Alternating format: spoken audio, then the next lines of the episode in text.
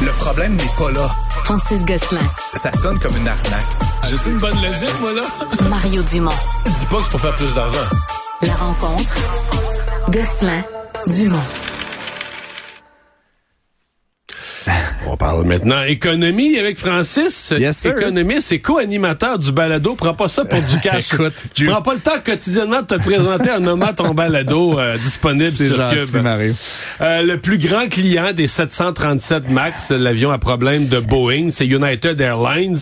Et là, United aujourd'hui faisait un peu le, le- le bilan Exact. financier et opérationnel de ses affaires. là. Oui, puis ça, ça va mal, évidemment, comme tu l'as dit dans l'introduction, c'est le plus grand acheteur là, de cet appareil, le 737 MAX. Ils en ont 80 et quelques.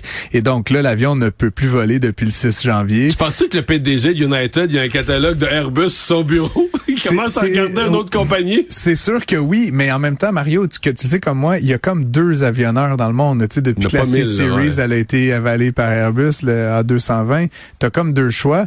Puis tu sais, United Airlines, c'est comme, tu sais, American, tu sais, c'est- c'est fier. Ouais, Boeing, Ben, c'est Boeing, la compagnie dire, américaine. naturellement, tu veux pas, euh, tu sais, puis il y a quelque chose dans l'identité américaine, tu sais, qui est fier de Boeing, etc. Euh, et donc, forcément, c'était un peu euh, du bout des lèvres qu'il disait, mais tu sais, ça les emmerde vraiment beaucoup chez United. Parce que là, ultimement, ce que ça veut dire, c'est qu'il y a- il y, a comme 80 appareils qui, à tous les jours, ne font pas 2, 3, Sont 4, groundés, 5. comme on dit, sont groundés, sol, là. là. Puis là, il y a des inspections, on n'a pas de deadline pour les, les renvoyer dans le ciel. Puis là, ce qu'on apprenait, euh, en plus, il y a, il y a- avant hier, je pense, c'est qu'il y a des 737, pas max, là, des 737 900 ER qui ont été inspectés pour un problème similaire. Là. Fait que là, c'est vraiment toute la gamme de 737 qui est possiblement, pas en péril, mais je veux dire, tu sais, où il y a des possiblement des problèmes de sécurité graves dans l'assemblage.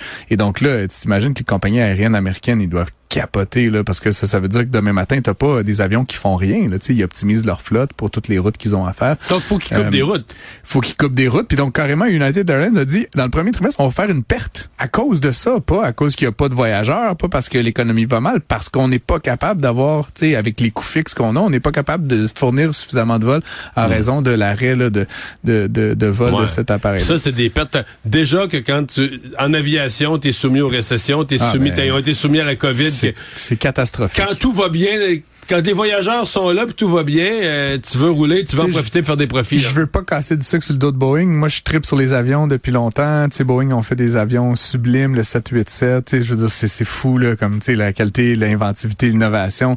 Mais ça reste, je sais pas si t'as vu le documentaire sur Netflix, Ouais, le. Downfall, mais. Que la, euh, la- la finance a pris le dessus sur l'ingénierie à un moment où ils ont, ils ont voulu plaire à Wall Street. de manière terrible. Tu sais, carrément des ingénieurs de qualité qui se faisaient dire euh, si tu rapportes des, des, des erreurs, on va, on va te mettre dehors, parce que ça ralentit la cadence. Mais là, on parle-tu d'avion ou de, de je sais pas quoi, de, de tomates, là, je veux dire, c'est quand même pour moi la sécurité dans le domaine aérien, c'est la valeur cardinale, tu sais, à la limite le profit, euh, tu sais, euh, la couleur des avions, le confort des sièges.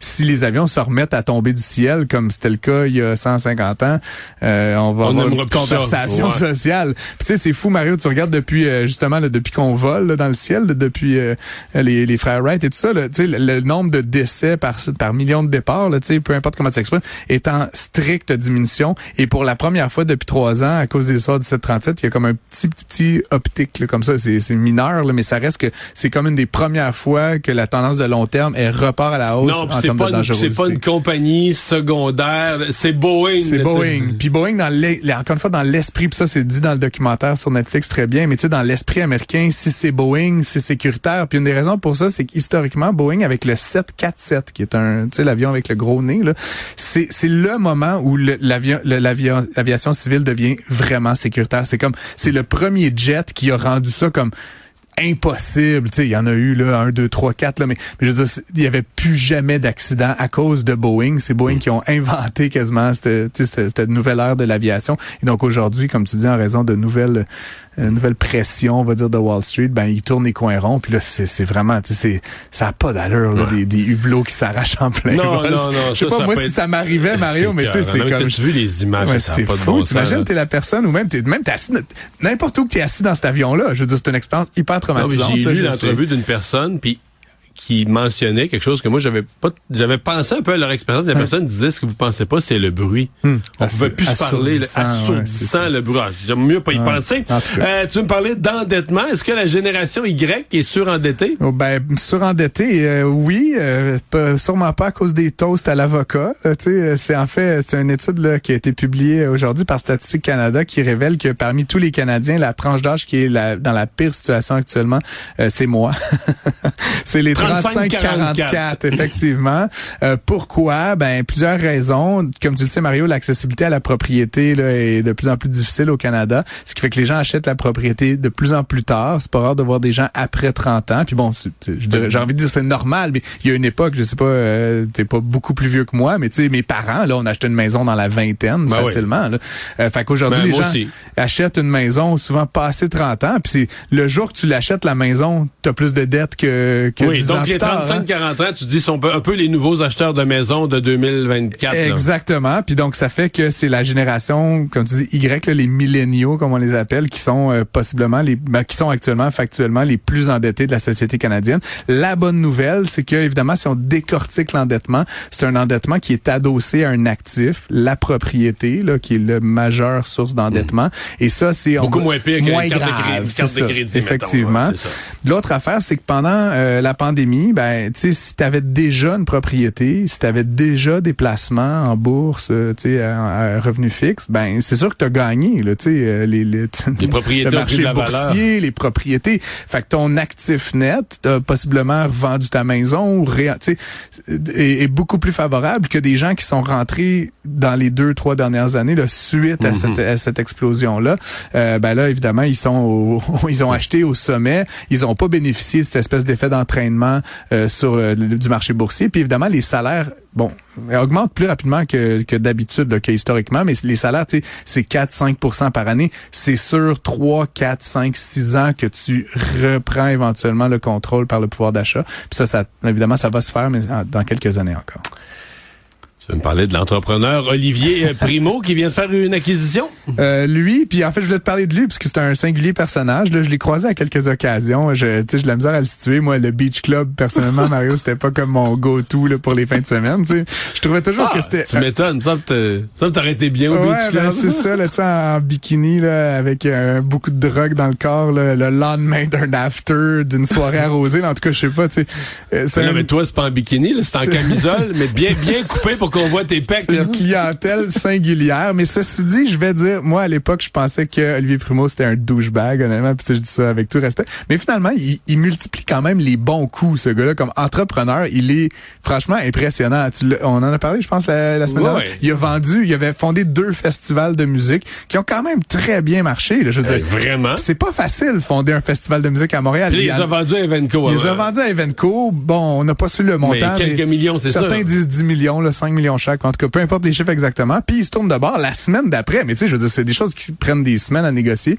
Et ils rachètent euh, la compagnie là, de, de Tristan Bourgeois et Joanie Couture.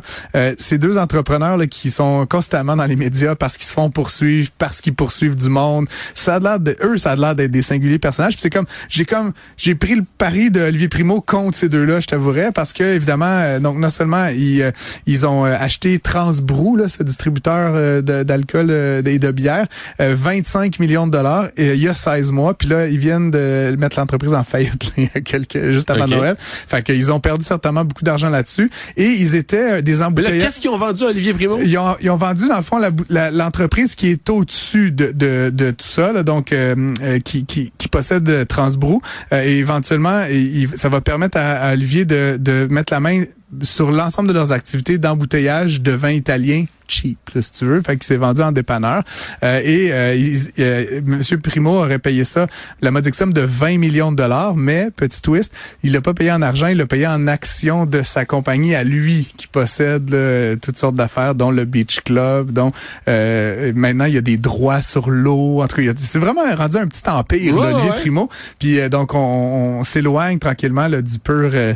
du Pure Beach Club. là. donc, euh, donc voilà. Donc je, je lui souhaite la meilleure des chances. Puis je pense que ça va faire du bien. C'est juste que je je suis pas sûr que moi j'aurais donné des actions de ma compagnie à des gens qui sont en procès avec tout le monde On tout le temps. Il me semble, tous il me semble les que dans un an, tu vas être assis sur la même chaise, tu vas nous annoncer qu'il est en On procès ne avec connaît un- pas tous les détails, mais à mon avis, je, je vais lui donner euh, euh, une petite. euh, je vais lever mon chapeau. Je pense qu'il va mettre un terme à tous ces à toutes ces déboires-là. On va l'espérer. euh, voilà. Hey, merci Francis, à demain. demain.